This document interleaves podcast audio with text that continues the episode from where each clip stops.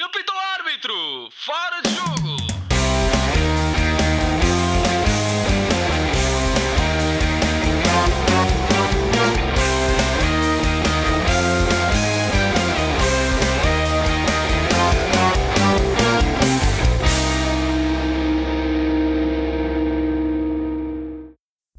Sejam muito bem-vindos ao novo episódio do Fora de Jogo Podcast.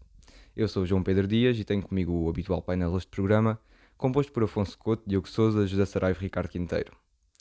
Foi nesta semana que a nossa seleção foi eliminada do Euro 2020 após ser eh, perder com a Bélgica por 1 a 0, com um magnífico gol de Torgan Hazard. E começamos por aí. Couto, é este o início do fim da era Fernando Santos? Assim, na minha opinião pessoal, eu acho que é claramente, na minha opinião pessoal, é claramente. Havia de ser a É claramente. Claro que é, pessoal. pessoal, claro, porque já estou a ver que a Federação conta mantê-lo lá por muitos e bons anos, portanto, pretende desperdiçar.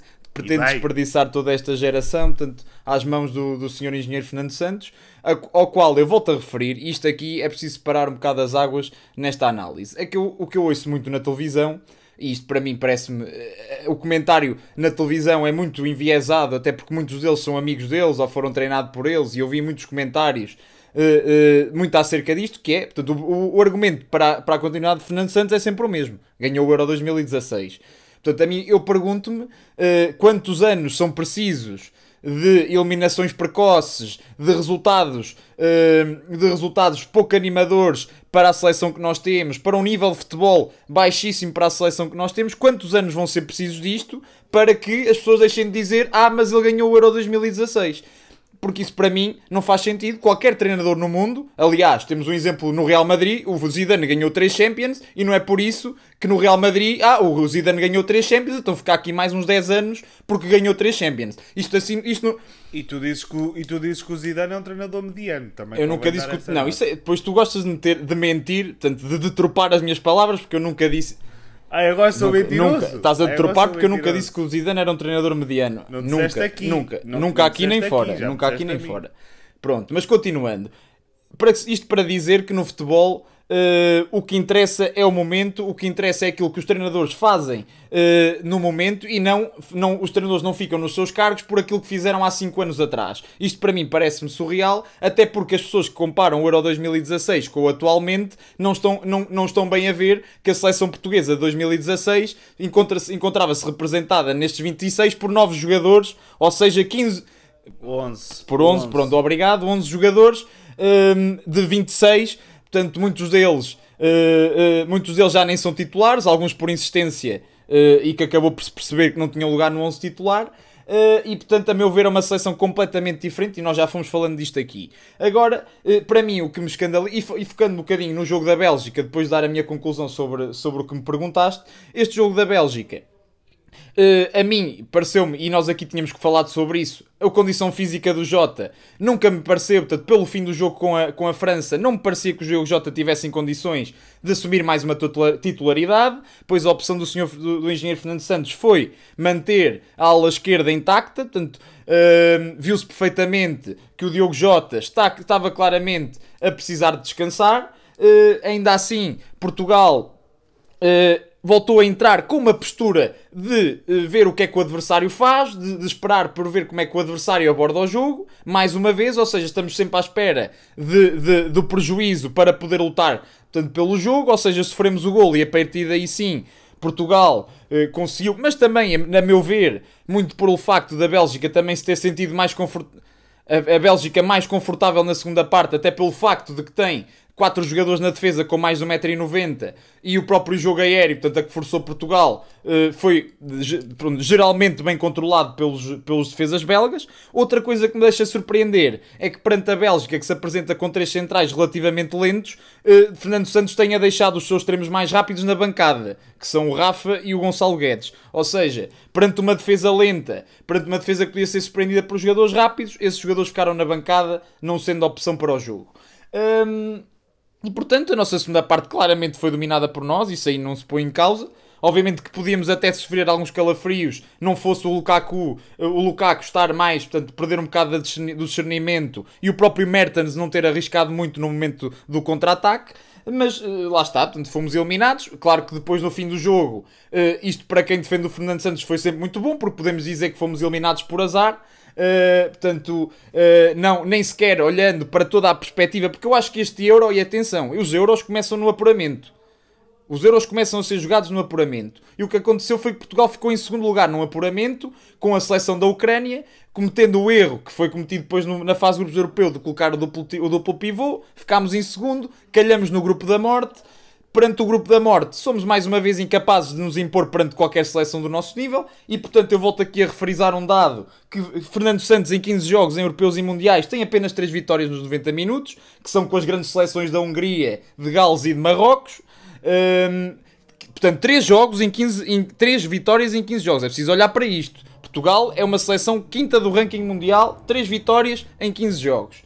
Aliás, eh, Fernando Santos, enquanto treinador da seleção portuguesa, em, seja em europeus ou mundiais, nunca conseguiu ganhar em 90 minutos a uma seleção do mesmo nível. Viu-se agora, portanto, perante uma Alemanha, perante uma França e perante uma Bélgica, o melhor que, Portugal conseguiu foi um empate quase combinado e arranjado eh, por- por- com a França, porque já nenhum de nós precisava de arriscar.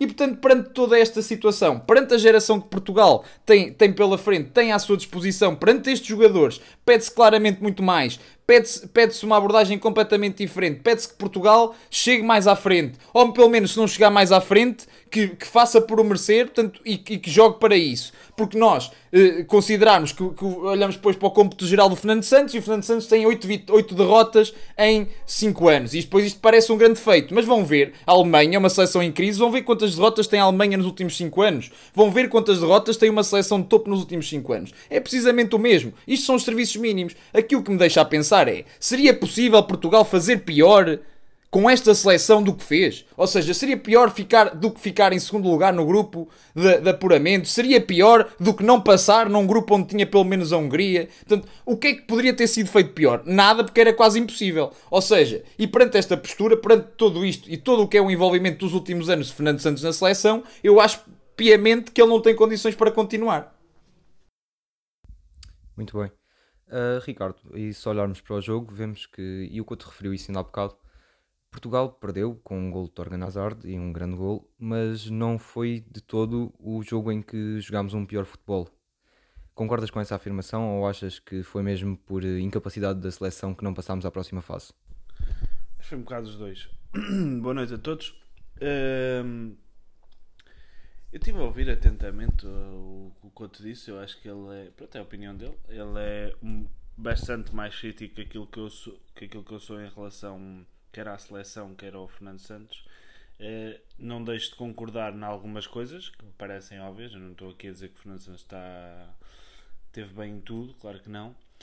Eh, mas acho que se deve fazer a, a- a defesa da honra de- deste homem.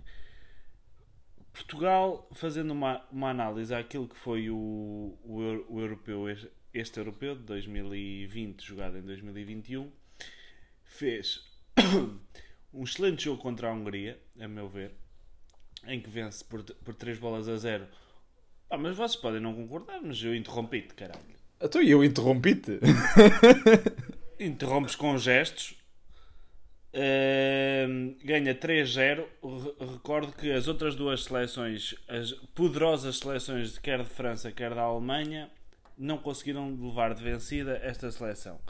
Depois, contra, contra a Alemanha, faz um jogo francamente mau, como falámos na semana passada, e em que perde por 4-2. Contra a França, faz um jogo bastante seguro, na minha opinião, contra aquela que eu considerava a melhor seleção do mundo e considero que olha uma grande seleção campeã do mundo caiu aos pés do Aris Seferovic com nos penaltis contra a Suíça. Portanto, não não me parece assim tão escandaloso. E contra essa mesma França fomos roubados que é uma coisa que se falou pouco na semana passada. Há um penalti que não é penalti em lado nenhum tanto é que o árbitro foi expulso da competição não arbitra, não arbitra mais nenhum jogo pelo que li E ninguém fala disto. Tipo, se fosse ao contrário. Sim, que mas seria, o Bruno, o Bruno eh, Fernandes, um o Bruno Fernandes contra- também contra- fez o penalti no final do encontro e ele também não marcou, portanto isso aí vale o que vale. Sim, mas, mas, mas uma coisa não, não invalida a outra. Uma coisa é um penalti aos 40 minutos. Mas aqui não está se- um zero aqui não se fala de nós, arbitragens. Aos 94 minutos. É aos 94 minutos. Aqui fala Estou a brincar, estou a brincar. Eh, contra a Bélgica, a meu ver, Portugal, eu não sei onde é que as pessoas viram um mau jogo. Eu acho que Portugal jogou tão bem ou melhor do que em muitos jogos que, que, que o fizeram vencer eh, o Euro 2016, por exemplo. Fez um jogo bastante seguro, correu mal, teve azar. Teve azar, bolas ao poste, um cabeceamento do Rubem Dias que foi uma excelente oportunidade, uma, bola, uma segunda bola do André Silva que foi mal aproveitada. Pá, tipo, não, não me parece escandaloso tu cair. É escandaloso caíres aos pés daquela que é considerada a melhor seleção do mundo, a número 1 um do ranking. Tendo em conta, Temos sempre de tendo ganhar. em conta que rematas, rematas e, e, duas e que vezes. selecionador é que Eu- sugere? eu- ó, Quinto- ó, ó, Ricardo, que ó Ricardo, selecionador é que Ricardo, sugere? mas eu não disse que o escândalo era ser eliminado pela Bélgica. Eu fiz referir e bem, e se tu ouviste bem, eu disse, o apuramento começa, o europeu começa no apuramento. Tu vais parar ao grupo da morte porque ficaste bem, em segundo, porque ficaste em segundo num grupo com a Ucrânia. E depois, Mas e depois, eu acho piada, porque isto aqui é o que se vê na televisão. O que tu referiste é um síndrome de pequenez. Ah, porque nós nem perdemos com a França, nem perdemos, mas perdeste. Nem Não, perdemos. não é só não perdemos, é Mas nós não fomos ganhaste. roubados. Tu- Não é perder, lá, é explica-me lá, porque é que o roubados. Fernando Santos tu nunca ganhaste a uma seleção do mesmo nível que o teu? Nunca, nunca. Em competições oficiais nunca ganhaste. Portanto, é Portugal. Também Portu- não jogas, também não jogas, Não contra, jogas contra elas. elas? Nas competições, nas competições oficiais, eh, até, até este europeu, as, as seleções que tinhas defrontado foi a França em Euro- no Euro 2016 16, que vences, tudo o resto para trás. no- Poderás também dizer a Croácia que venceste nos 120 minutos e depois tens o, o Mundial 2018 onde empatas com um grande jogo da seleção nacional contra a Espanha. Um grande jogo, um grande jogo. Como é que tu consegues dizer que foi um grande jogo? Foi o Ronaldo sozinho, meu. Foi o Ronaldo sozinho, meu caro. Até o Ronaldo Mas então não é foi um nosso, grande caralho. jogo. Então não é um grande jogo. Então não é um grande jogo. estás só Então não é um grande. desvalorizar, Desculpa lá. estás só Então é um grande jogo. Não, É um grande jogo. Foste dominado o Claro tempo que é. todo. O Claro Ronaldo que marca é. um penalti marca um livre direto Opa. e um frango do Derreia e é um grande jogo. E Desculpa depois, lá. e depois, é- e, até aí foste eliminado também com um frango do Patrício, se quiseres ir por aí. Mas o que é que também tem a ver? Desculpa aí. lá, É mas eu um não estou a comparar é um coisas. frango do, do Patrício.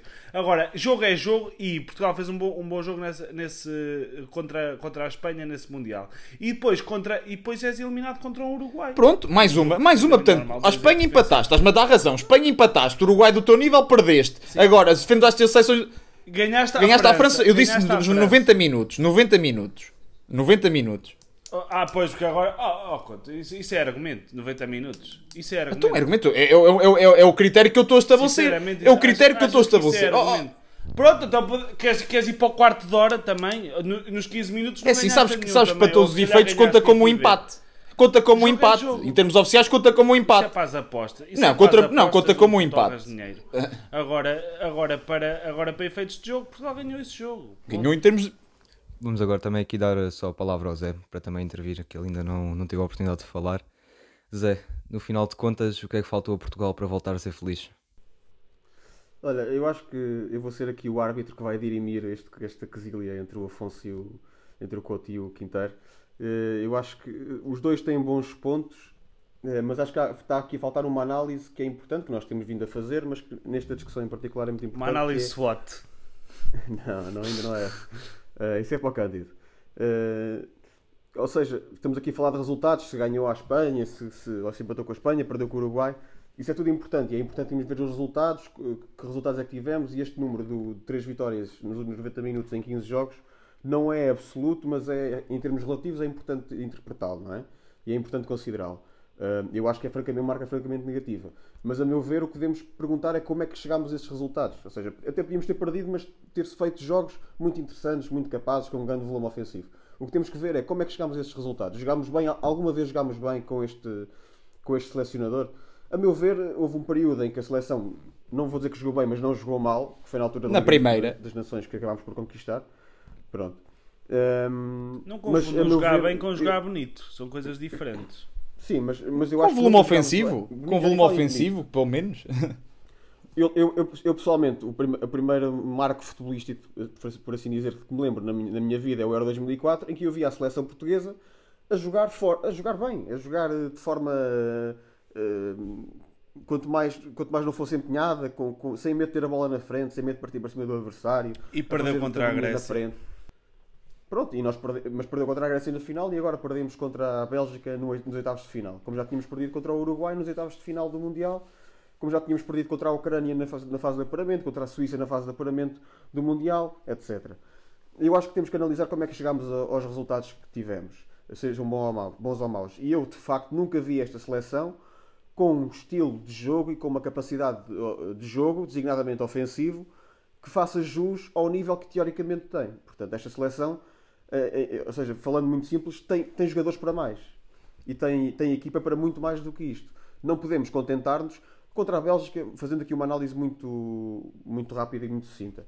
Primeira parte, uma primeira parte a Portugal, que é Portugal a segurar a bola.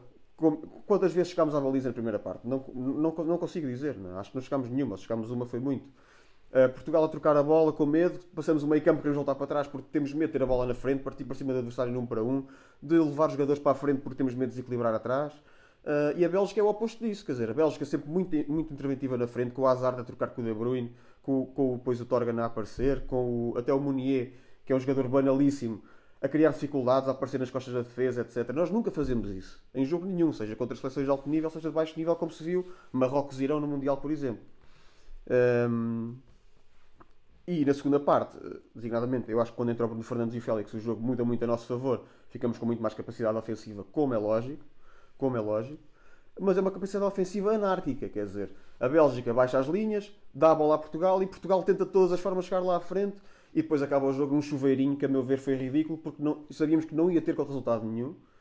Aquele chuveirinho com Portugal não resulta. Tínhamos lá o Ronaldo e o André, e o André Silva, mas tínhamos o Vertonghen, Alderweireld, uh, Vermaelen e depois entraram outros E, e chegaste, a- Zé, desculpa e chegaste a fazer chuveirinho quando ainda nem sequer estava o André Silva e estava e estava o André Félix Silva. a e, cabecear. e, eh, de- e no deixa acrescentar, deixa acrescentar que a Exato, própria exato. substituição do Félix e do Bruno Fernandes já é tardia, é já quando a Bélgica está mesmo definitivamente em bloco baixo, ou seja, Sim. em vez de aproveitar logo e aos depois, 45 para colocar jogadores para dar ainda a oportunidade de entrar numa fase do jogo ainda mais disputada, ma- mais disputada, 55, entrou 55. Eu, eu concordo completamente quando o Couto diz que pelo menos o Rafa de fora é uma asneira, na minha opinião. O Gonçalo Guedes, eu não sou um grande fã, mas também como, como teve Covid, os indícios físicos podem não estar no, melhor, nos melhores níveis, acredito que sim. Mas ter o Rafa de fora é uma burrice. E pior, ter o Rafa de fora, ter um pote no banco e aos 80 minutos pôr Danilo Sérgio Oliveira quando queremos é ganhar o jogo, ainda mais burrice é. Percebo o Danilo, que era para fazer uma saída a 3 na defesa, completamente, para sair, temos saída de bola, etc. O Sérgio Oliveira não consigo perceber, é um jogador que eu francamente gosto muito, mas naquele momento do jogo em concreto não consigo perceber, quando temos o pote no banco, e mais não consigo perceber o Rafa fora, fora da convocatória sequer. Um, o William e o Guedes percebo perfeitamente. Ah, mas portanto é isso, quer dizer, primeira parte a Portugal, sem, sem consequência, ah, inseguros, com, com muita dificuldade em, em sequer passar do meio campo com, com assertividade, com segurança, com vontade de chegar à frente. E a segunda parte, porque sofremos o gol perto do intervalo na primeira, a segunda parte anárquica, a queremos chegar de qualquer maneira. Mas nem Portugal nem a. Bélgica. A Bélgica também não. a Bélgica geriu o não jogo, a nada Bélgica primeira geriu o jogo. Mas a Bélgica geriu o jogo. Ah, A- a Bélgica Portugal não fez- geriu o fez jogo, então. Portugal geriu o jogo, como é que Portugal, é? Portugal a perder. Ia gerir o jogo. é isso? Na A primeira, primeira parte parte, foi como sempre, entramos à espera de ver o que é que o adversário faz, levamos com um gol e depois Sim, reagimos. exatamente. É sempre assim. Justamente, justamente. Hum, e pronto, acho que a análise é muito esta. Portanto, eu acho que temos tínhamos de dar o benefício da dúvida em certo momento. Quando fomos eliminados do Mundial, foi uma eliminação algo fortuita também. Um jogo equilibrado com o Uruguai. Ok, pronto, damos o benefício da dúvida em relação ao selecionador que já nos deu alguns títulos, mas chega a um ponto em que já não, em que já não se Mas espera, mais, ó, é ó, mais ó Zé, possível. ponto e vírgula. No Mundial, ele podia passar em primeiro, empata com o Irão. Portanto, vamos ver. Mais, um- é- são vários fatores, é Não, sempre a acumular. Podia não apanhar o Uruguai. Mas, mas, mas eu percebo, percebo que se deu o benefício da dúvida quando ah, um, um ano antes se ganha o. Quando, um ano antes nada, quando dois anos antes ganha o Europeu e depois ganha as Ligas das Nações. Portanto, eu percebo isso. Ah, e dá-se o benefício da dúvida e continua. Pá, mas agora chega a um momento em que com apuramentos falhados, como o Couto bem explicou, e eu concordo inteiramente, e com um europeu em que tínhamos tudo para pelo menos chegar longe, eu diria uns quartos de final no mínimo, porque Portugal, atenção, que nunca tinha ficado a menos dos quartos de final, numa competição, numa, numa qualificação, numa eliminação do europeu, E somos eliminados nos oitavos de final contra uma seleção que controlou o jogo perfeitamente, como, como a Bélgica o fez, porque Portugal não foi uma ameaça nunca, ou raramente o foi. Ahm, e, e acho que chega a um ponto em que temos que parar de desculpar e começar a procurar novas soluções. Eu acho que há, francamente, soluções melhores do que o Fernando Santos neste momento. Já, já deu o que tinha a dar à seleção, temos que agradecer. Então, por exemplo, o André Vilas Boas é é uma opção perfeitamente válida. Ah, E ele até veio dizer há pouco tempo que queria treinar uma seleção. Mas bem, já acabei. Obrigado. Uh, Diogo, agora também olhando aqui para outra questão, não só a de Fernando Santos, este poderá ter sido a última grande competição de alguns jogadores com grande influência na seleção nacional, como é o caso de Pep, claramente, e talvez até mesmo Cristiano Ronaldo e João Moutinho. Achas que Portugal já tem nas suas fileiras jogadores com qualidade suficiente para suprimir estas ausências no futuro ou ainda precisam de surgir novos nomes? Boa noite a todos. Uh, dizer só uma coisa, uh, relativamente a, ainda ao Mundial uh, da Rússia, em que uh, fomos eliminados bem precocemente, eu acho que aí a seleção estava numa fase de transição, portanto, saímos, uh, uh, Portugal estava com alguns jogadores que já vinham há algum tempo, que foram resgatados pelo Fernando Santos, que foi o suficiente para ganharmos, ganharmos uma competição importante, e depois estava em fase de transição e percebo, como o Zé disse, que tenha sido ben o benefício da dúvida e acho que fazia sentido nesse momento a continuidade do, do selecionador. A partir do, deste momento é que já tínhamos a obrigação de ter uma equipa pensada, uh, que nós já antevínhamos que não estava, porque já no início, uh, já no início antes do Euro, estávamos a comentar que nem sabíamos qual, que o meio, nosso meio campo, nomeadamente, não era previsível, e eu acho que isso é, é uma isso é logo meio caminho andado para as coisas não correrem bem. Um, enquanto que estamos numa, numa fase em que isso já devia estar mais alinhavado, sendo que, obviamente, podia mudar um jogador, outro, mas nós parecia que uh, andámos a experimentar, parecia não, andámos mesmo a experimentar em plena competição. Uh, eu acho que, acho que isto não faz sentido absolutamente nenhum. Depois gozámos de um problema acrescido. Com o Fernando Santos isso acontece sempre. Diz, é. Experimentamos sempre a competição. Começamos com um com o Fernando Santos, essa, essa, experimentação em competição acontece sempre. Começamos sempre com o 11, que é o 11 dos amigos dele, dos jogadorzinhos dele, e depois acabamos com o 11 que realmente joga bem porque ele percebe que os, que os jogadores dele já não estão a dar. Portanto, isto acontece sempre. Isso, isso tem sido uma constante sempre. Sim, é, é isso, não, não faz sentido nenhum. E depois, na minha opinião, neste europeu gozámos de outro problema, que foi a, falta de articulação, muitas vezes entre uh, os vários setores da nossa equipa, foi o facto de a nossa frente de ataque uh, estar eventualmente em sumo rendimento e não conseguirmos uh, produzir Uh, jogo ofensivo, porque muitas vezes a equipa podia não jogar bem, mas no momento uh, de imaginação de um dos jogadores da frente resolver, uh, resolver a partida. e nem assim isso foi possível, porquê? Porque tivemos jogadores, nomeadamente o Bernardo Silva, o Bruno Fernandes e o Jota, em claro subrendimento também. Uh, e portanto, nem, nem dessa situação da qualidade individual dos jogadores nós gozamos. Uh, deixar apenas umas notas finais. Portanto, na minha opinião, eu destaco três jogadores pela positiva. Cristiano Ronaldo, acho que fez um, um, excelente, acho que fez um excelente europeu, melhor até do que, do que em 2016. Acho que não foi por, por ele que não, que não continuámos. Uh, o Pep mostrou-se mais uma vez em grande nível, portanto, ainda agora na, neste jogo com a Bélgica, quer defensivamente, quer no, nos, últimos, nos últimos 10, 20 minutos do jogo na frente de ataque, era ele que chegava primeiro à bola, era ele que batia nos jogadores adversários, fantástico. Uh, e obviamente o Renato Sanches, porque foi a, a, a grande. Não, não digo revelação, mas o grande destaque do, da nossa equipa, portanto, a, a principal surpresa. Um, pela negativa, acho que tenho que, que assinalar um, o Bernardo Silva, portanto, um jogador que, que em todos os jogos acho que, acho que não tinha um remate à baliza sequer, portanto, um jogador daquela qualidade, acho que isso é incompreensível. Uh, acho que o, o, Bruno Fernandes também, também lhe passou o, o europeu ao lado. Claro que o estilo de jogo da equipa ainda não conseguimos, isso também tem que ser trabalhado pelo selecionador, ainda não conseguimos in integrar esse tipo de jogador mas uh, claramente da parte de, que, que, se lhe pedia a ele, que aquela imaginação que tem, aquela imprevisibilidade, uh, também pouco se viu, na verdade. Um, e depois, uh, obviamente, o William Carvalho, mas isso também pouco poderíamos pedir dele. acho que só o selecionador é que estava enganado, porque mais ninguém se mais ninguém alinharia com o William Carvalho de início. Oh, oh, oh, João, desculpa, deixa-me só intervir. Eu acho que isto é o- talvez o principal aspecto que eu menos gosto no Fernando Santos. Não tô- já não falo da sua falta de ambição em campo, da falta de- do excesso de conservadorismo tático e técnico e o que for. Só a questão, o mau planeamento e a má gestão dos jogadores da própria convocatória é gritante. Quer dizer, no Euro 2016 a seleção estava ali numa fase que não sabia bem o que é que ia dar e portanto ele convocou aqueles que achava melhor. Eh, vou falar só agora do Euro 2020 é gritante como é que o William Carvalho é convocado. Como é que é? Não é pela quantidade do jogador, que eu, até um jogador que eu aprecio razoavelmente. Agora, uma época com quê, 500 minutos é, é- é uma, é uma injustiça, desde logo, para os jogadores que fizeram épocas ótimas, jogadores portugueses, naquela posição que fizeram épocas bastante boas, eh, pelo menos melhores que a do William, que também não, não seria difícil, ele convoca o William em detrimento desses jogadores. O próprio Gonçalo Guedes fez uma reta final razoável, mas fez uma época completamente inexistente. E portanto, e até chegou com Covid, mas isso não é culpa dele de certeza. Eh, e portanto, eh, como é que é possível convocar os jogadores só porque são jogadores que já vêm com o Fernando Santos desde há muito tempo e então ele gosta muito deles e acarinha-os muito e convoca-os de novo porque lhe dão confiança. Mas acaba, e acaba por jogar com eles a titular, neste caso o William, e depois acaba por perceber que eles não jogam nada e, e, e sente- sente-se na necessidade e na obrigação de mudar a meio do europeu e de estabilizar completamente aquele meio campo porque se repararmos, o meio campo que acabou o Euro contra a Bélgica é 100% diferente do meio campo que começou Euro contra a Hungria.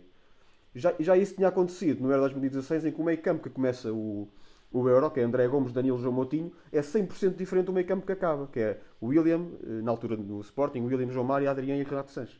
Portanto, isto acontece sempre e esta má gestão é, é outro ponto em claro desfavor do, do selecionador, que tem ali um grupinho de jogadores, faz lembrar o, também um pouco o Jorge Jesus às vezes, um grupinho de jogadores de que não abdica, quer joga bem, quer joga mal, tem um lugar garantido. E isso para mim é altamente prejudicial para a credibilidade dele, para a confiança dos jogadores hum, e para a percepção que se tem depois da seleção Sim, também. ó, ó Zé, concordo completamente com isso. Isso, aliás, foi visível muitas vezes ao longo dos anos. E tu basta lembrar-te que o João, por exemplo, lembro perfeitamente que o João Mário saiu das convocatórias. Bastou o João Mário jogar 10 jogos seguidos no Locomotivo, foi convocado.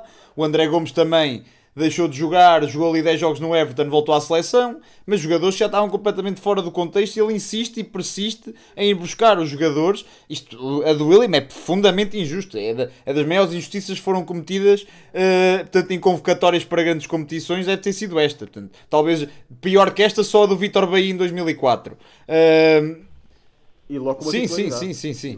Isto é, é, quase, é quase gritante. E deixa-me só concluir o tema com uma coisa. Tu há bocado estás a falar muito bem sobre o estilo de jogo e sobre a forma de jogar. Uma coisa é certa, e isto eu muitas vezes disse ao Ricardo: é assim, se ele, ele pode jogar da forma que quiser, porque é assim, nós temos, cada um de nós tem certos estilos de jogo que apreciamos mais, certos treinadores de quem gostamos mais, eh, podemos não gostar dos jogadores, dos treinadores mais pragmáticos. Agora a questão é: se tu obtens resultados, a tua tática é efetivamente eficaz. A tua tática, por mais que as pessoas não gostem, seja futebol bonito, seja futebol feio, se tu ganhas, aí tens mérito e, e tens razões para continuar. Agora, quando tu tens uma tática que é, para já, é uma tática que é, é claramente questionável para os jogadores que tens. Segundo ponto, cometes erros como o que foi cometido no jogo da Alemanha, que eu disse aqui, nós falámos aqui, dos piores prestações que eu vi um treinador a, nível, a alto nível fazer. Portanto, sem qualquer tipo de, de resposta tática, sem, tal, sem qualquer tipo de. a total complacência, leva 4 golos exatamente iguais, nada faz. Portanto, eh, tem estas prestações. E agora pergunto-me, o Quinteiro disse bem, ah, fomos eliminados pela Bélgica. Em 2018, ah, fomos eliminados pelo Uruguai. Na próxima, vamos ser eliminados por não sei quem, ah, foi isto e não sei quem. A que é verdade é que se continuamos a ser eliminados, pronto, porque são sempre equipas do mesmo nível. Portanto, Portugal podia perfeitamente não ter ganho. Não, tem que se ter exigência. Esta geração tem que se lhes exigir. Estes jogadores, m- quatro deles disputaram a final da Champions. Estes jogadores lidam com exigência todos os dias. Lidam com pressão todos os dias. Estes jogadores são para ser, para termos exigência. Não é para estarmos aqui, depois ver, ver como eu vi. E quem está do outro lado também. Quem está do outro lado também. Pronto, mas quem está do outro lado não, não, não, não, não, quem está do outro lado não, não, não perde com todas ou empata com todas as seleções que joga do mesmo nível. Volto a repetir isso. E depois. e- Então o Deixa, o Deixa também tem que ir mas embora. mas agora, porquê que tem que ir embora? Explica-me. Foi, f- duas fina, fez, foi, à final do, foi à final do Europeu e ganhou o Mundial. E perdeu, e, e perdeu contra o aleijado do Fernando Santos, né? E depois ganhou o Mundial, uma competição, e agora pe- perde de uma forma vergonhosa contra. Para já eu não acompanho, eu não acompanho os jogos da França. O que eu sei é que ele foi a duas finais. O Fernando Santos foi a uma final e dois oitavos de final. É isto que eu tenho. Portanto, Eu já te disse que isso aí também. é, vale o que vale. É como a taça das confederações. Sabes quantas tem o Brasil? Sabes quantas tem a Alemanha? Não sabes porque é uma competição secundária. E a Liga das Nações é uma competição secundária. Tu- os adeptos, ninguém ficou chateado por tu seres eliminado da Liga das Nações em, em novembro como foste. Agora, sendo eliminado do europeu, toda a gente o sentiu. E isto prova bem o patamar das competições. Portanto, não, ele gosta muito de se chamar a brasa para a taça. Mas a exigência está Eu já disse que a exigência dessa, dessa lá foi também. tão grande que a Alemanha desceu de divisão e tiveram que subir os grupos para a Alemanha voltar. Foi a exigência que foi posta na primeira Liga das Nações. Isso é um exemplo. Isso é um Pronto, exemplo. mas a- as seleções. É assim, tu foste. Vai ver quem, qual foi a Final Four agora e qual foi a Final Four na primeira. E, e a, Alemanha, a Alemanha nessa fase, também nessa mesma fase, que foi por volta de 2018 e 2019, tinha sido eliminada do, do último Mundial na fase de grupos. E por isso é que o, e o próprio Joaquim. Low já devia estar fora da, já devia estar então, é essa mesma Alemanha essa mesma Alemanha que perdeu eh, que acabou de perder há três meses atrás em casa com a, com a Macedónia do Norte e que agora foi eliminada pela Inglaterra e que te deu 4-2 e não foram mais porque ele não quis mas isto é só portanto se serve para argumento que a Alemanha está como está serve também para perceber o que foi o nosso jogo Não, e aliás, a questão da Alemanha é relevante, porque é- é- nós corremos o risco de nos acontecer o que aconteceu à Alemanha, que é o facto de a Alemanha também tinha um treinador que crédito pelo facto de ter sido campeão do mundo e ganhou também uma taça das confederações, e o facto de até que ponto é que não lhe foram dadas oportunidades a mais. Eh, Claro. Porque eh, já nas últimas. eh, Isto não foi a primeira competição em que foi eliminado precocemente. e, e, e- E- claro Portanto, nós corremos o risco de fazer exatamente o mesmo. E como o Couto já disse, desperdiçar um- uma geração. uma geração, que não devia uma ser geração claramente claramente Muito bem, temos agora mesmo que mudar de tema e peço que neste tema sejam mais, mais sucintos. Uh, Focando-nos agora então nas transferências, faz pouco mais de 24 horas que o mercado de verão abriu e o mercado português já começou a mexer e com alguns nomes algo controversos. Como temos por exemplo de Fábio Cardoso no Benfica, que durante a passada época foi algumas vezes criticado pelo próprio. É do, é do Benfica, mas também exato. no Porto. É do- exatamente, era essa aí aqui onde ia chegar, mas pronto, obrigado pela correção. Também já tivemos o anúncio de Mário Gonzalez no Braga e também a notícia que chegou há cerca de uma hora de Bruno Alves no Famalicão. A isso juntam-se também as notícias de Gil Dias e Rodrigo Pinho, que ainda no passado mês também foram anunciados como reforços, agora sim do Benfica. Começamos por ti neste tema, Couto. O que é que esperas para este Pronto, mercado? eh, se calhar começar então. Posso, posso começar então aqui pelo Porto, como falar, mencionaste a vinda do Fábio Cardoso. A mim surpreendeu-me um bocado. Eu achava que ele, que ele podia encaixar bem, até mais, se calhar, até no Sporting, visto que o Sporting iria procurar, vai procurar certamente um central. Até pela quantidade de centrais que o Porto tem, o próprio Marcano penso que já está disponível para, para servir a primeira equipa, a não ser que saia o Mbemba, a não ser que, que o Mbemba efetivamente saia, mas não consigo perceber muito bem qual é a pertinência do Fábio Cardoso no Porto, apesar de ter sido um dos meus destaques, e do Zé também, penso eu, quando fizemos os destaques da Primeira Liga. Hum, pronto, em relação ao Porto, continuando, eu acho que o Porto necessita, e, e brevemente, acho que o Porto necessita de, de mais um lateral esquerdo. Necessita efetivamente ir buscar um lateral esquerdo. Uh, gostaria de ver também na direita o regresso do Tomás Teves. Acho que poderia ser uma boa solução para integrar ali o lado direito da defesa. O, o Vitinha, pelos vistos, a, a- a opção de compra não foi acionada. Portanto, ah, espero, eh, espero, para bem destes dois jogadores, que é o Vitinha e o Fábio Vieira, e o próprio Francisco Conceição, claro, eh, que estes três jogadores sejam uma aposta mais clara da parte de Sérgio Conceição nesta época, pelo menos com oportunidade, mais oportunidades no 11 titular. Uh, penso que na frente o, o Porto ganharia em buscar agora um substituto para, para o Marega, dos quais eu destacaria, na minha opinião, como bons alvos, o Beto, do Portimonense, o Rafael Santos Borré, que não tem sido muito falado na imprensa portuguesa, mas é um jogador que era, é um ponta de lança do, do River Plate, com uma grande carreira na, na América do Sul e que poderia ser um ponta de lança muito com o perfil de, de, de, Fábio, de Sérgio Conceição, e depois o Morelos, do, do, do, do Rangers, que também está a ser falado para o Porto. Em relação ao Benfica, hum, tinha, tenho aqui, portanto, obviamente que as posições fulcrais têm que ser o, o, o número 8, acho que é a posição que, que tem falhado constantemente do Benfica nos últimos anos e é uma posição que tem que ser completamente renovada, e quando digo no- renovada, tem que, tem que se abrir espaço para novos jogadores, jogadores com características diferentes. Foi falado o Nzonzi e o Gendozi, Uh, não sei se o Nzonzi será o jogador totalmente com o perfil de 8 que o Jesus eh, gosta. O Gendosi poderá estar mais próximo. Um, se- o Benfica contratou, como disseste, o Rodrigo Pinho. Acho que um, não sei se será também um ponta de lança com capacidade para o ponta de lança que Jorge Jesus gosta e que, e que, e que faça parte do 11 titular. Depois acho que tem que ir contratar extremos. Veio o Gil Dias, vamos ver se ele não adapta ao lateral esquerdo. Já vi de tudo. Um, e depois, eh, pronto, é mesmo essa posição do, do extremo e obviamente o lateral esquerdo lá está porque Nuno Tavares provavelmente irá para o Arsenal. No Sporting, muito rapidamente, acho que é claro que o Sporting tem que reforçar as duas alas, a ala esquerda e a ala direita. Surgiu a notícia do Ruben Vinagre, que também está apontado ao Benfica. Grande reforço para ambos, um excelente jogador com uma excelente margem de progressão. Temos do lado direito eh, eh, o, o Daniel Vaz, que chegou a passar pelo Benfica, internacional pela Dinamarca, está a ser negociado. Acho que será uma excelente contratação para o Sporting, porque pode jogar a médio defensivo e a lateral direito, colmata duas posições importantes eh, no plantel do Sporting. Depois, mais à frente, portanto, seria necessário se calhar ir buscar um extremo. Fala-se muito de Edwards, mas eu acho que se o Sporting quisesse investir mais uma vez num jogador, num jogador do Braga, não seria em Esgaio, mas sim em Ricardo Horta, eh, que do lado esquerdo encaixaria que nem uma luva nesta tática, neste 3-4-3 da Mourinho. Pronto, agora acho que também não vou prolongar muito mais para deixar também os meus colegas eh, dis- dissertar, dissecar este assunto. Muito bem. Diogo, olhando agora especificamente para o mercado do Porto, como já referimos aqui, Fábio Cardoso foi anunciado logo pela manhã e como tu referiste na introdução do tema, eh, foi algo controverso dado ao facto de ser assumidamente adepto do Benfica.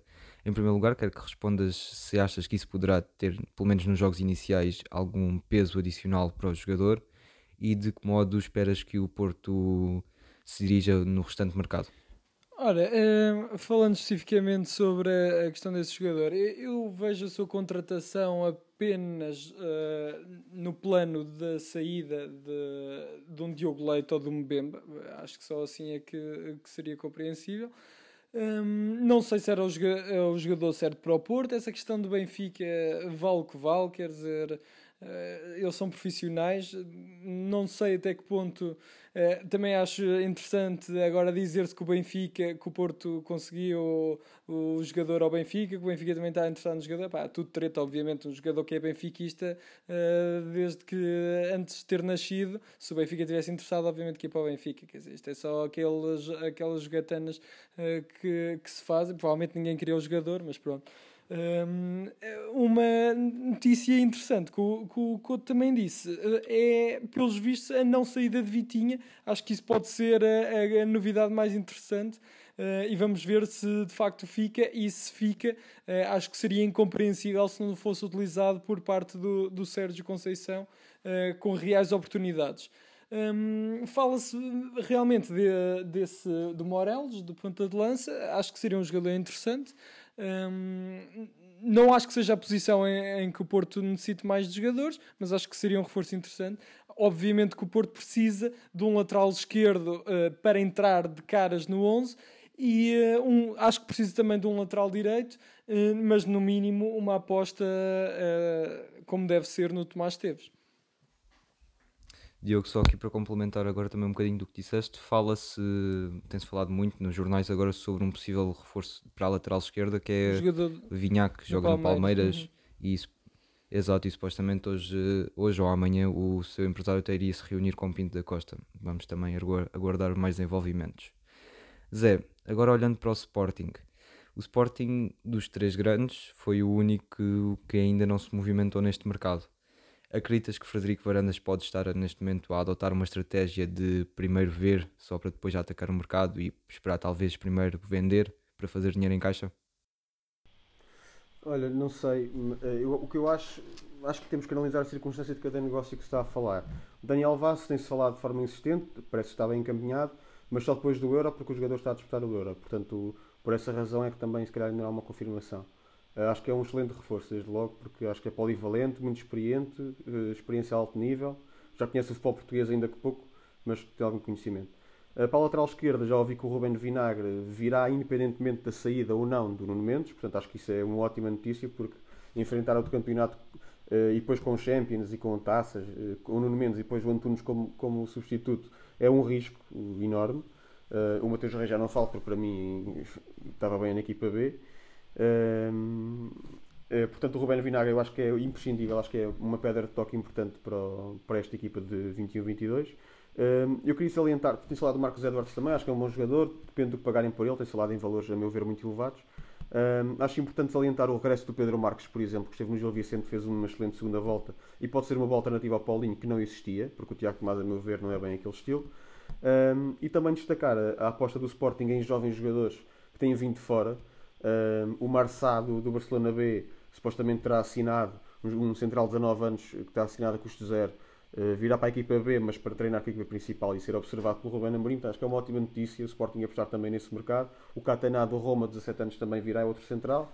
Uh, o Vante Félix, que vem do Leixões, dizem que é uma grande promessa também.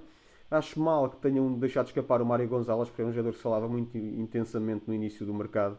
Uh, e portanto, ele ter ido para o Braga, acho que é mau para o Sporting. É um jogador que encaixava plenamente na, naquele estilo de jogo, como alternativa também ao Paulinho. Uh, Falava-se em 5 milhões, acho que é um valor perfeitamente execuível. Acho muito mal que, não, que, que, se deixarem cair o negócio de João Mário. Acho que é um. Vejo logo é um desrespeito pelo jogador e é uma demonstração de má, má visão ou mau planeamento desportivo, porque o João Mário é um jogador essencial naquele, naquele meio campo. Pediam 6, 6 ou 7 milhões, acho que é um, um, valor completamente sub. Acho que é uma subvalorização do jogador que parte do Inter, mas que eu quero despachar a todo o custo e, portanto, 6, 7 milhões é um valor completamente a preço salto para um jogador como o João Mário. Justamente foi campeão nacional, disse que acima de tudo queria ficar no Sporting, disse isso publicamente, uma demonstração de lealdade ao clube e de amor pelo clube. E o Sporting desperdiçar assim, acho que é um, desde logo é um desrespeito pelo jogador, que já foi desrespeitado pelo Fernando Santos, como estávamos a falar, porque não foi convocado em vez do Willy. Desde logo, dois respeitos em menos de um mês não é, não é certamente simpático. E é um jogador que faz falta a este Sporting com pão para a boca, portanto acho que é um desperdício se não o forem buscar por 6 milhões. Muito bem. Ricardo, só faltas tu e olhando agora também para o Benfica, depois de Gil Dias e Rodrigo Pinho, que posições deverá o Benfica reforçar? Benfica. Quanto ao Benfica, uh, o Gil Dias, eu vou ser muito rápido, que eu também não conheço a maior parte do, dos jogadores em, em, em, detalhe, mas o Gil Dias é mais um do carrossel do Mendes, não é? Quer dizer, já, já, já bateu nas capelinhas todas e agora veio, veio desaguar à luz, como é. Como é este é o Filipe Augusto. É. Mas este, este parece-me um bocadinho melhor do pouco que eu conheço dele. Também não era difícil. Também não era. Sim, também. Filipe Augusto. O, o Filipe Augusto alguma vez ter sido jogador. Enfim, o Rodrigo Pinhão, aleijado com, com problemas crónicos no, no joelho, fazem-lhe 5 anos de contrato para acabar aos 35. Também é um gajo que eu duvido que vá ter um minuto sequer na, na equipa principal. É, é mais uma daquelas negociatas limpas que o, que o Benfica nos tem habituado. Uh, acho que o, dois, os dois principais reforços do Benfica até ao momento para mim são Krovinovic e Vinícius. Esses sim parecem-me dois valores seguros e que o Benfica, e neste caso quem está à frente da equipa, o Jesus deve aproveitar, se não, se não for tão burro como eu penso que ele é. Uh, acho que o Benfica não deveria deixar escapar Almos Rati, mesmo que tivesse de fazer um, um, investimento avultado. Acho que é crónica a necessidade que o Benfica tem de, de e urgente a necessidade que o Benfica tem de um, de um 8. Eh, quanto ao Porto, foi, foi buscar um, um benfiquista, o Fábio Cardoso, deu-lhe a camisola número 2, como é típico, já, já tem sido tendência nos jogadores que vêm do Benfica. Primeiro Maxi, agora Fábio Cardoso, uma, a camisola talvez a camisola mais mítica do Porto, eh, agora é entregue a, a Lampiões, pode ser que lhe dê uma, uma, uma forcinha extra. Quanto ao Sporting, anda calminho. Não, não estou tão certo que o João Mário seja assim um negócio tão incrível como o Zé disse, mas, mas tudo bem. Acho que faz muito bem se for buscar Rubén Vinagre, é um grande jogador. Daniel Vaz conheço mal, mas as indicações que tenho, mais daquilo que li do que propriamente daquilo que vi, eh, são francamente positivas. No capítulo internacional, nota para o Messi ter, ter ficado custo, uh, livre para assinar, assim como Sérgio Ramos, que mais um da senda do Real Madrid que nos habituaram a, a deixar sair os principais históricos do clube de uma forma pela porta pequena. Primeiro Casilhas, depois Cristiano Ronaldo, o próprio Raul também. Ramos, o próprio o próprio Raul em tempos, o próprio Zidane, uh, agora numa fase mais avançada já como treinador.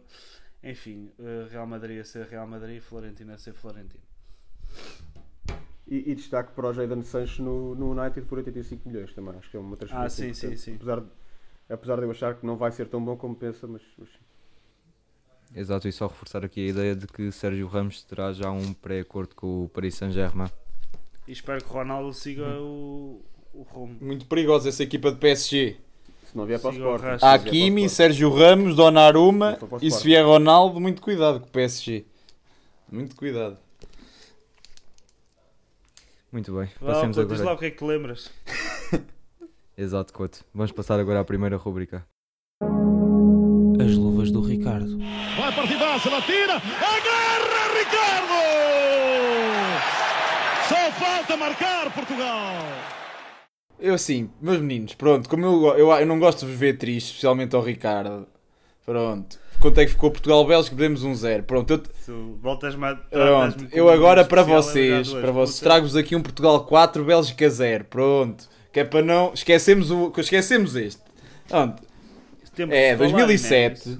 E este golo, este jogo, toda a gente o conhece por causa daquela famosa trivela do Quaresma. Um grande golo.